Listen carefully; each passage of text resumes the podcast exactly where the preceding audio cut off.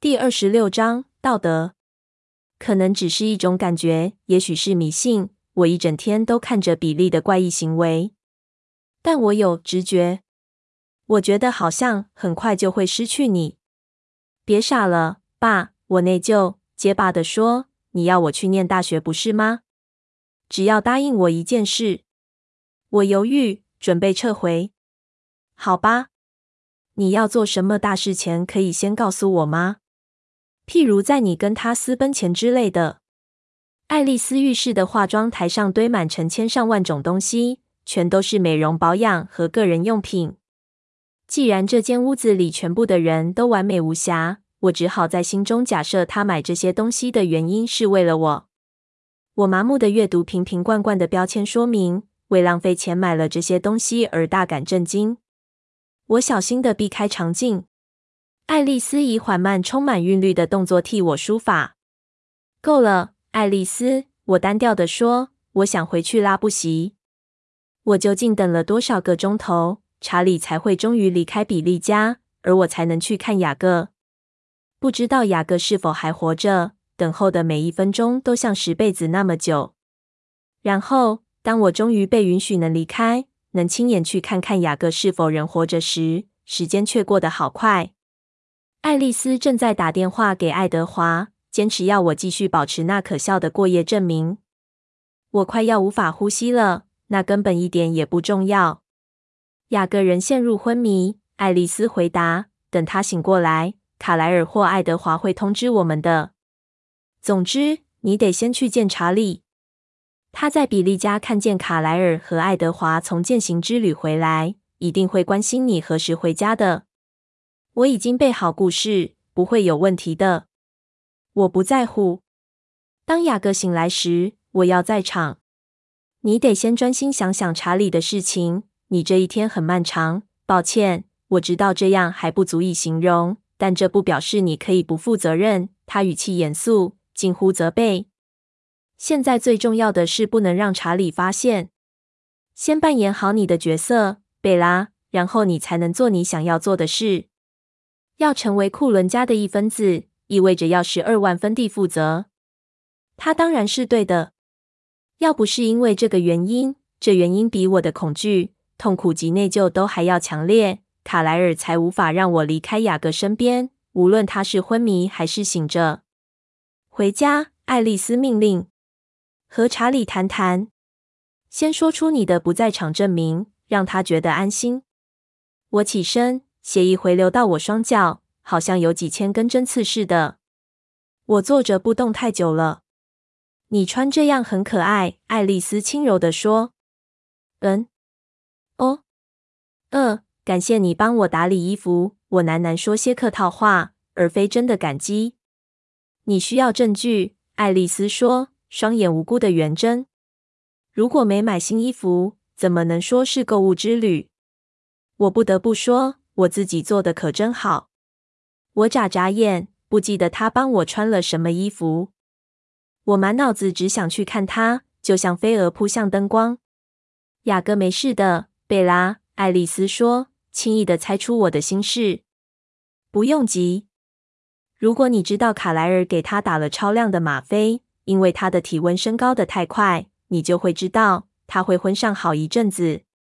至少他不会感到痛苦，还不会。在你离开之前，你有什么想说的吗？爱丽丝语带同情的问。你一定多少受到了些惊吓。我知道他很好奇，想问的是什么，但我有别的问题。我会像他那样吗？我问他，努力压抑自己的声音，像草地上那个叫布利的女孩。有好多事我得想想，但我无法将它从我的脑海中逐出。那个新手的生命就这样突然结束了。他的脸神情扭曲的渴望着我的血，我闭上眼就能看见。爱丽丝拍拍我的手臂。每个人都不同，但发生类似那样的事。是的，我没动，试着想象会熬过去的。他向我保证。多快？他耸耸肩。几年，可能不用那么久。对你来说可能不同。我之前没看过自愿者的情况，看看这对你的影响应该会很有趣。有趣，我重复。我们不会让你惹上麻烦的。我知道。我相信你。我的声音很单调、麻木。爱丽丝前额皱起。如果你是担心卡莱尔和爱德华，我确定他们没事。我相信山姆逐渐开始信任我们。嗯，至少信任卡莱尔。这也是好事。当卡莱尔必须再打断断骨时，我认为气氛有点紧张。拜托，爱丽丝。抱歉。我深呼吸，好稳定自己。雅各愈合的速度太快，有些骨头的位置不正确。幸好整个过程中他都没有意识，但一想到他的遭遇，还是觉得很难受。爱丽丝，我可以问你一个问题吗？关于未来。他突然变得小心翼翼。你知道我不会看见一切。老实说，我不是这个意思。但有时候你的确看得到我的未来。你认为？为什么那些能力对我没有影响？像是真爱德华或厄洛，我的话随着好奇心的转移渐渐消逝，因为此刻有更多迫切的情绪排山倒海的袭来。但爱丽丝对这问题却很感兴趣。贾斯伯也是，贝拉，他的天赋能力对你身体的影响和其他人一样有效。你看不出不同吗？贾斯伯的能力是实际影响身体。它是真的让你的神经系统平静或是兴奋，这不是幻象。我看到的影像是结果，不是决策背后的理由或念头。那不属于心灵的领域，也不是幻象，是真实的，或至少是某个版本的真实。但真爱德华、厄洛和迪米崔，他们的能力是心灵的力量。真只是制造出痛苦的幻象，它并不会真的伤害你的身体。你只是认为你受伤了，你看出来了吗，贝拉？你在你的内在心灵中是安全的，没有人能在那边接近你。难怪厄洛对你未来的能力如此好奇。他看着我的脸，想知道我是否听懂了。事实上，他的话全都混成了一大团，话语和声音都失去意义。我无法专心，但是我点点头。想装出我听懂的样子，他没有上当，拍着我的脸颊，喃喃说：“他会没事的，贝拉。我不需要遇见就能知道。你准备好要走了吗？再一件事，我能问你另一个关于未来的问题吗？我不要细节，只要大概。我尽力。”他说，不禁又怀疑起来：“你还是看见我变成一个吸血鬼？”哦。这简单，当然我看见了。我缓缓点头。他研究我的神情，眼神深不可测。你不知道自己的决定吗，贝拉？我知道，我只是想确认。我不会比你还确定的，贝拉。你知道的，如果你改变想法，我看见的也会改变，或是消失。在你的案例中正是如此。我叹口气。我想，这应该不会发生。他用手臂环着我。我很抱歉，我没办法理解。我第一个记忆是看见贾斯伯的脸出现在我的未来，我马上知道他就是我人生的目标。我能将心比心体谅你，很遗憾你必须在两个好人之间做出选择。我甩开他的手臂，不要替我觉得难过，有别人更值得体谅。我不属于他们其中之一，而且我也没有选择要做，只是的在让一颗心心碎。我会处理查理的。我开自己的卡车回家。查理正如爱丽丝说的，狐疑的等着我。嗨，贝拉，你的购物之旅如何？当我走进厨房，他欢迎着我。他双手交叉胸前，双眼看着我的脸。漫长的一天，我无精打采地说。我们刚回来。查理打量着我的情绪。我猜你已经听说雅各的事了吧？是的，库伦家其他人比我们早回家。艾斯密告诉我们，卡莱尔和爱德华在那边。你还好吗？很担心雅各。我一做完晚餐就要去拉布席。我告诉过你，摩托车有多危险。我希望这能让你知道我不是说笑的。我边点头边从冰箱拿东西出来。查理坐在桌前，他似乎比平常更爱说话。我不认为你需要太担心雅各。任何能那样精力充沛骂脏话的人都会康复。你看见雅各时，他醒着。我转身看着他问：“哦，是的，他醒着。你该听听他说的。老实说，还好你没听见。我不认为在拉布席有谁没听见。我真不知道他打哪学来那些字眼，但我希望他和你在一起时不会说那些话。他今天有相当好的借口能说那些话。他看起来如何？糟透了。他朋友抬他回去的。”还好他们个头都很大，因为他可不是一个人抱得起来的。卡莱尔说他摔断右腿，还有右手臂。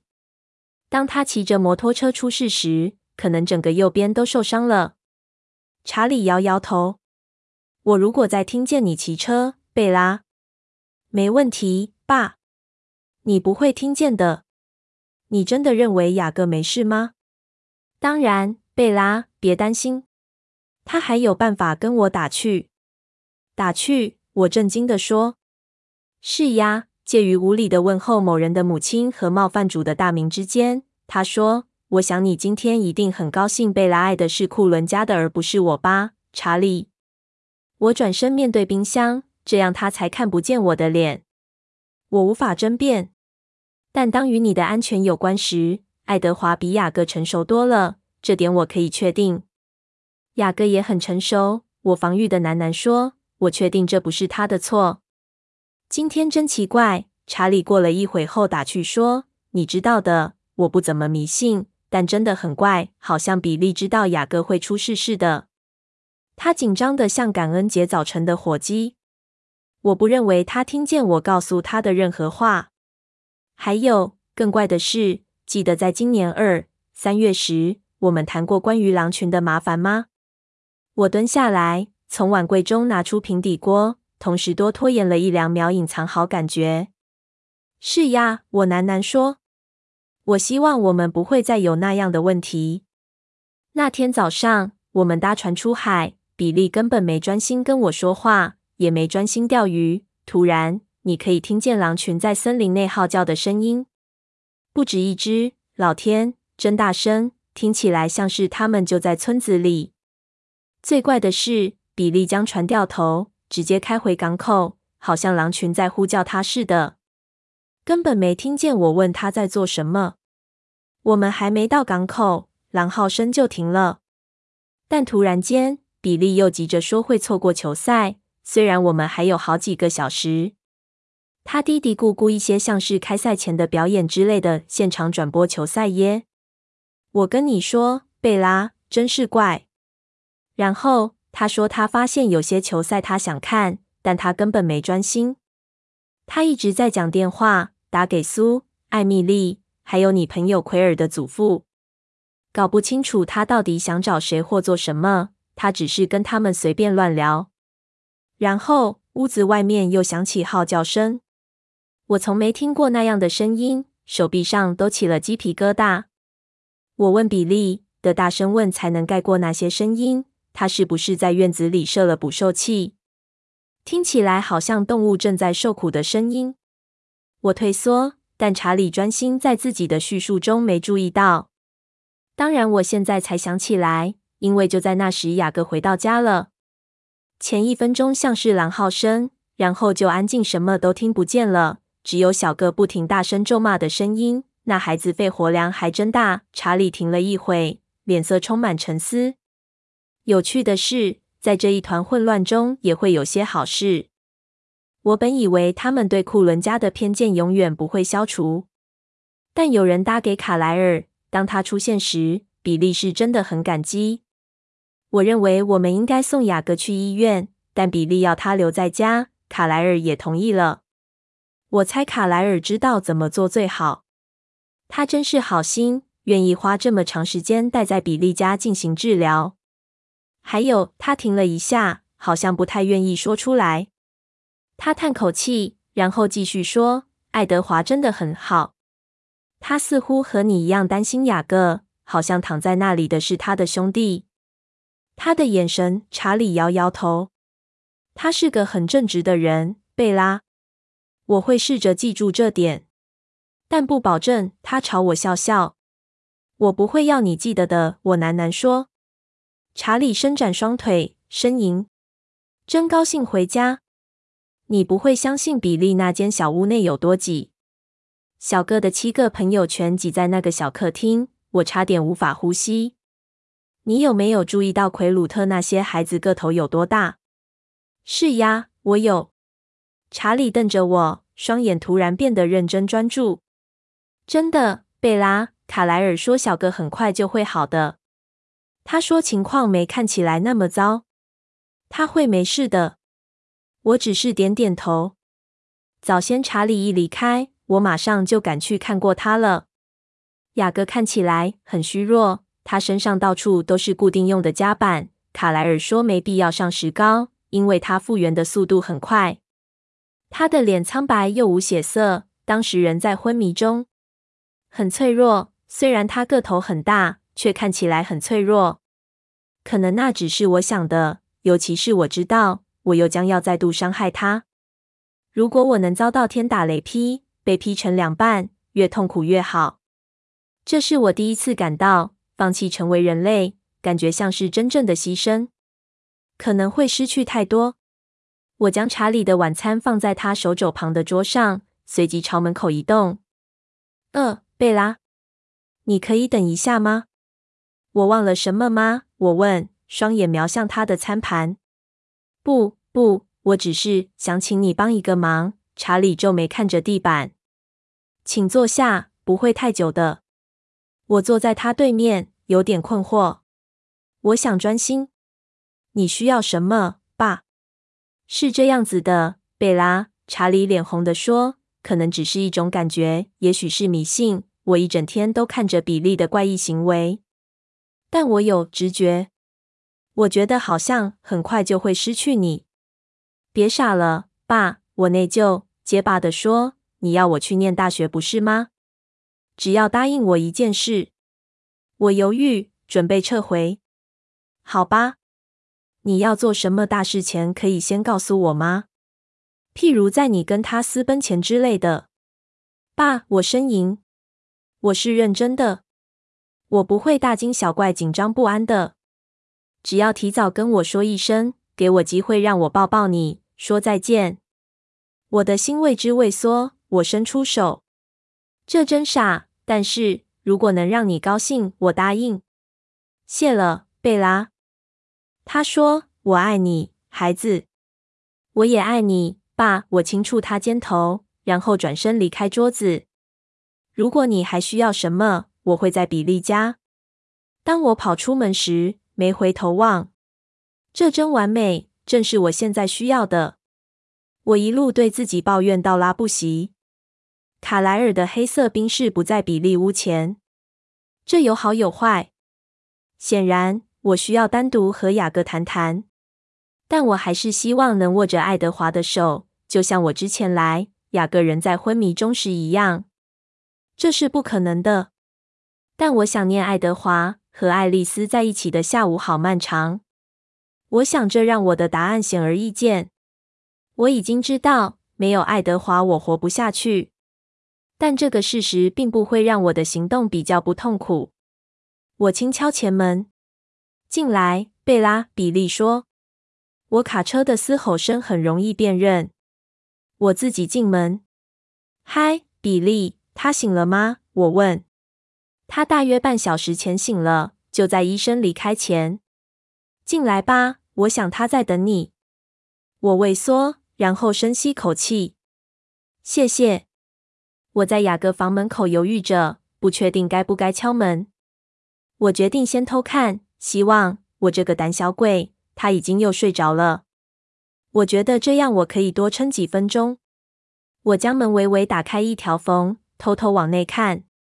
雅各在等我，他的脸色很平静，憔悴、凄凉的神情不见，只剩下小心的茫然。他黑色双眸死气沉沉。在知道自己爱他后，很难看着他的脸。这改变比我想的还要来得大。我不知道一直以来这对他来说是不是都这么难。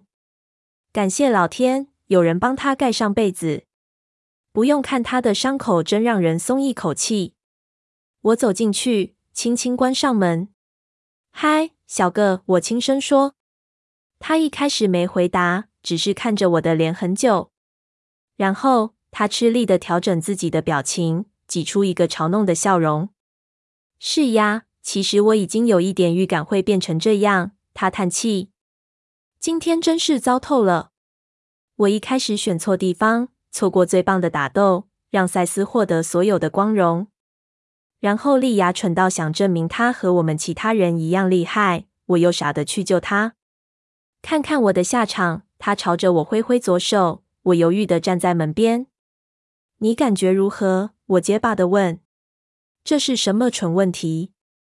有点恍神。獠牙医生不确定我需要多少止痛剂，所以他一直试验，一再犯错。我想他用量太多了。但你不痛了？没错，至少我感觉不到我的伤口。他又露出嘲弄的笑容。我咬紧唇，我永远无法熬过去。当我真的想死时，为什么没人来杀我？他脸上苦涩的笑容不见了，双眼温暖，前额皱起，好像他很担心。你怎么样了？他问，听起来是真的关心。你还好吗？我我瞪着他，可能他的药量真的太多了。为什么这么问？嗯，我是说，我很确定他不会真的伤你，但我不确定情况有多糟。当我醒来后，我就不断担心你。有一点快疯了，我不知道你是否能再过来这里之类的。情况不明的感觉真是可怕。状况如何？他对你很坏吗？如果很坏，我很抱歉。我无意要你一个人承受。我本来以为自己会在场陪你。我过了好一会才了解他在说什么。他滔滔不绝说着，愈来愈尴尬，直到我听懂。然后我急着要他放心。不，不，小个，我没事，真的没事。当然他不会对我坏，虽然我很希望。他双眼惊恐的大睁。为什么？他根本没生我的气，也没生你的气。他太无私了，那样却让我觉得更难过。我希望他能朝我大吼大叫或什么的，我应该被骂。嗯。应该比大骂更严重才是，但他不在乎，他只要我快乐。他没生气，雅各不相信地问：“不，他真的太过善良了。”雅各瞪着我好一会，然后突然皱起眉头。“嗯，该死！”他大吼。“怎么了，小哥？伤口痛了吗？”我的手没用地乱挥，四处要找他的药。“不。”他用不屑的语气说。我不敢相信，他没给你下最后通牒什么的吗？完全没有。你到底在说什么？他沉下脸，摇摇头，又说：“我原本还期望他有所反应。”该死的，他比我想的还高明。他这样说，虽然愤怒，却提醒我今天早晨在帐篷内时，爱德华说过雅各缺乏道德感的话。这表示小哥还是抱着希望。还是坚持要竞争。我被这事实给深深刺痛。他没玩任何把戏，小哥。我安静地说。他当然有。他和我一样认真，只是他知道他在做什么，而我不知道。别怪我，因为他是个比我厉害的谋士，活得够久，学到够多的招数。他才没有操纵我。有，他有。你什么时候才会清醒过来？发现他不像你想的那么完美啊！至少他没威胁要杀死自己来让我亲他。我厉声说，这话一说出口，我就立刻感到懊恼，脸红。等等，假装我没说刚刚的话。我发了誓不会再提那件事的。他深吸气，当他再开口，整个人很平静。为什么？因为我不是来这里责怪你的。但那是真的，他平静地说：“我的确做了。我不在乎，小个。我没生气。”他笑了。我也不在乎。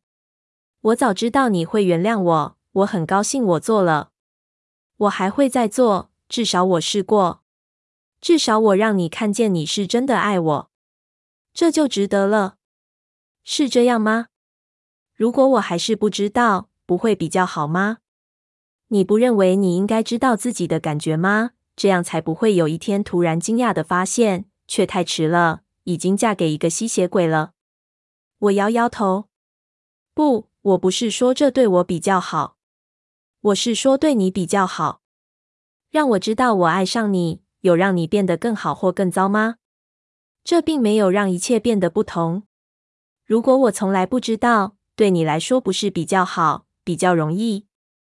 他认真的想了一下我的问题，然后才回答：“不，还是让你知道比较好。”他最后决定：“如果你从未发现，我会一直好奇你是否会做出不同的决定。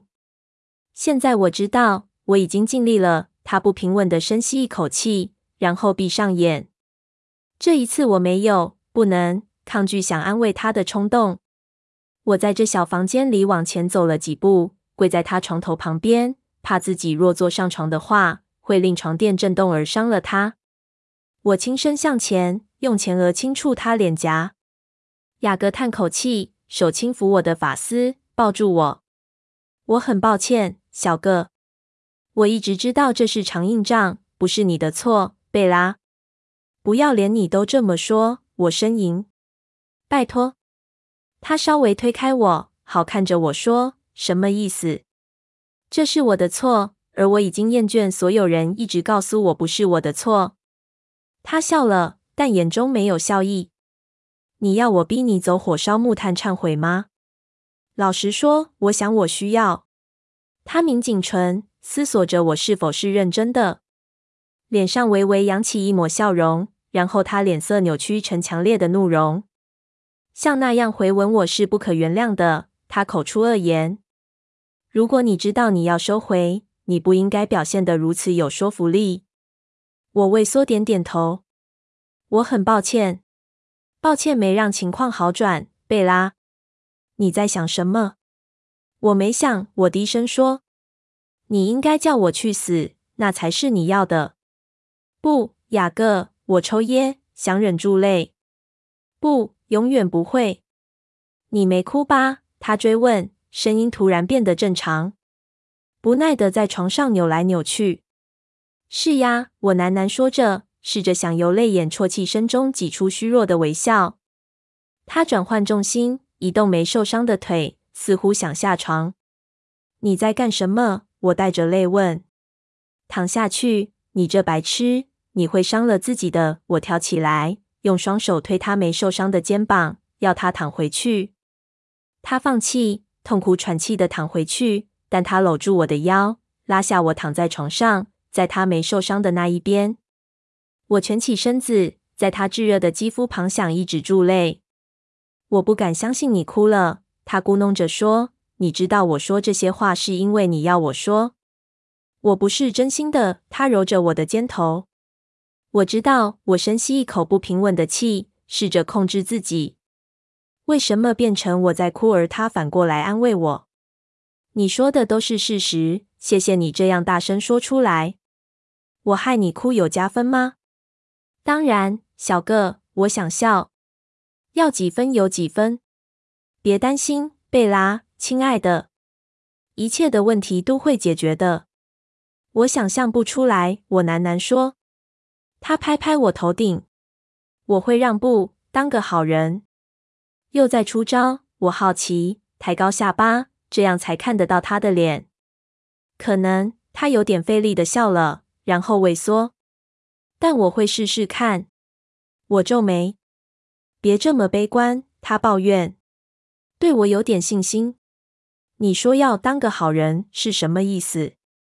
我会当你的朋友，贝拉。他平静地说，就这样，我不会有非分之想。我想现在这么做已经有点太迟了，雅各。当我们像这样爱着彼此时，要怎么只当朋友？他看着天花板，专注的凝视，好像上面写了字，他想看懂似的。可能会是远距离友谊。我咬紧牙关，很高兴他没看我的脸，强忍住即将溃堤的泪水。我得变强，我不知道该如何。你知道圣经里的故事吗？雅各突然问，还在研究空无一物的天花板。那个有国王以及两个妇人争夺一个孩子的故事。当然，所罗门王。没错，所罗门王。他重复。他说：“把那孩子切成两半，但那只是测试，只是想知道谁会放弃，好保护那个孩子。”是的，我记得。他的凝视转回我的脸上。我再也不会试着把你切成两半，贝拉。我知道他的意思。他是要告诉我，他比较爱我。他的放弃证明了这一点。我想帮爱德华说话，告诉雅各，只要我要求，爱德华也会为我做出一样的事。如果我容许他做，我才是那个不让他那样做的人。但现在吵这件事只会更伤他。我闭上眼，希望能忍住痛苦。我不能再把痛苦加诸在他身上。我们安静了一会，他似乎在等我说话。我试着挤出话题。我能告诉你最糟的一件事吗？当我一直没说话后，他犹豫地说：“你介意吗？”我会乖乖的。这会有帮助吗？我低声问。可能，至少不会有什么伤害。那最糟的事是什么？最糟的事就是知道，如果我们在一起会有多幸福。可能会幸福。我叹气。不，雅各摇摇头。我是最最最适合你的，贝拉。我们在一起毫不费力，舒服、轻松的，就像呼吸一样。我是你生命中最自然的轨道。他看着房间，但视而不见。我等着。如果世界照常理运转，如果没有怪物和魔力，我知道他的意思。我知道他是对的。如果世界是照原来该有的样子正常运作，雅各和我会在一起，我们会很快乐。他会是我在这世界的心灵伴侣，也一直会是我的心灵伴侣。如果不是有另一个更强烈的存在让他相形失色，强烈到不可能存在于正常世界的情感，雅各也会有机会拥有这种情感吗？这种远超越心灵伴侣的存在，我必须相信他会有。两个未来，两个心灵伴侣，对任何人来说都太多了，而我不是那个唯一要为这付出代价的人。实在太不公平了。雅各的痛苦似乎代价太高。我一想到这代价就畏缩。如果我没失去过爱德华的话，我不知道自己是否会这么犹豫不决。如果我不知道没有他的生活会是什么样子，我不确定。那认知已经成为我很深的一部分。我无法想象没有他的感觉。他就像你的毒品，贝拉。他的声音突然变得温和。不带批判的意味，我看得出来，你现在没有他便活不下去。太迟了。原本我对你而言会是更健康的选择，不像毒品。我会是你的空气，太阳。我嘴角抽搐，但只化为苦笑。我一直这样看待你，你知道，就像太阳，我个人的太阳。你扫除了我的乌云。他叹气。我能处理乌云，但我无法对抗日食。我轻触他的脸，将手放在他脸颊上。我的抚触让他放松吐息，闭上眼。很安静，好一回，我能听见他的心跳声，缓慢平稳。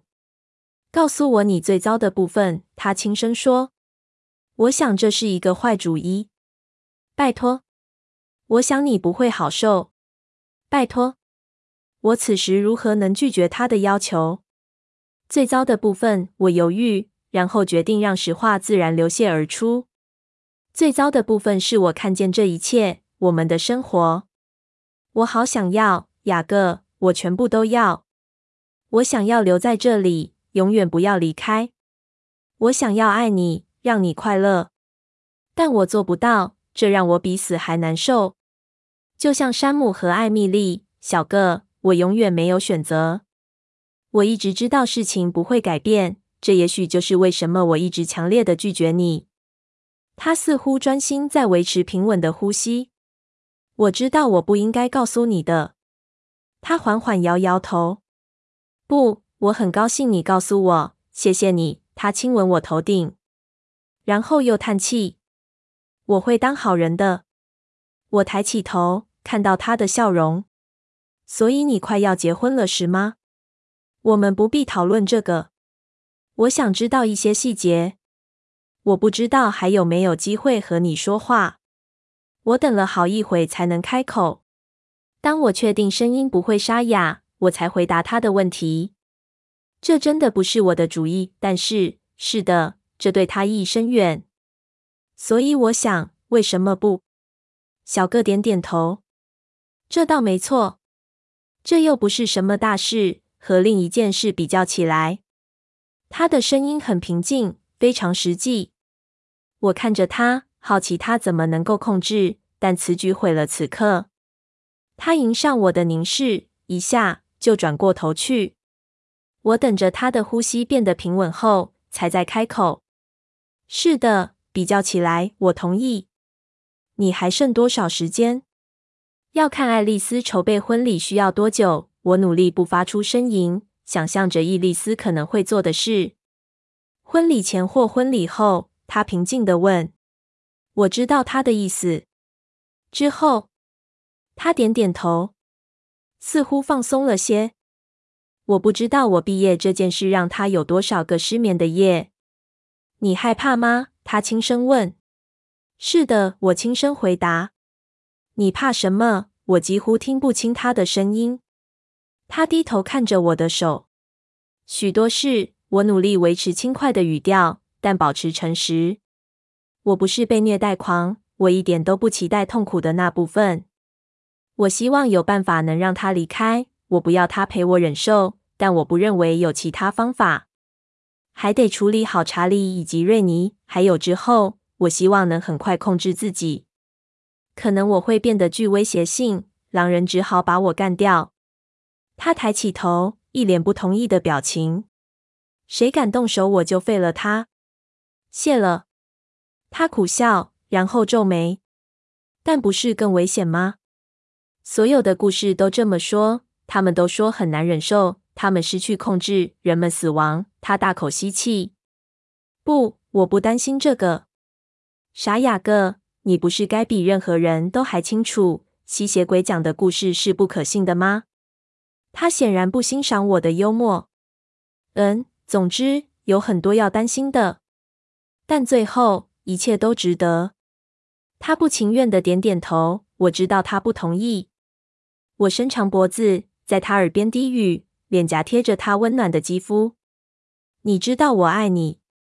我知道，他轻声说，手臂自动紧紧搂着我的腰。你知道我多希望这样就够了。是的，我会永远等你，贝拉。他发誓。装出轻快的语气，放松手臂。我抽身，隐隐有种失落的感觉，好似有种力量正将我撕扯开来，遗留某一部分的我在他床边。如果你要，我永远是你的备用选择。我努力挤出笑容，直到我的心停止跳动之前。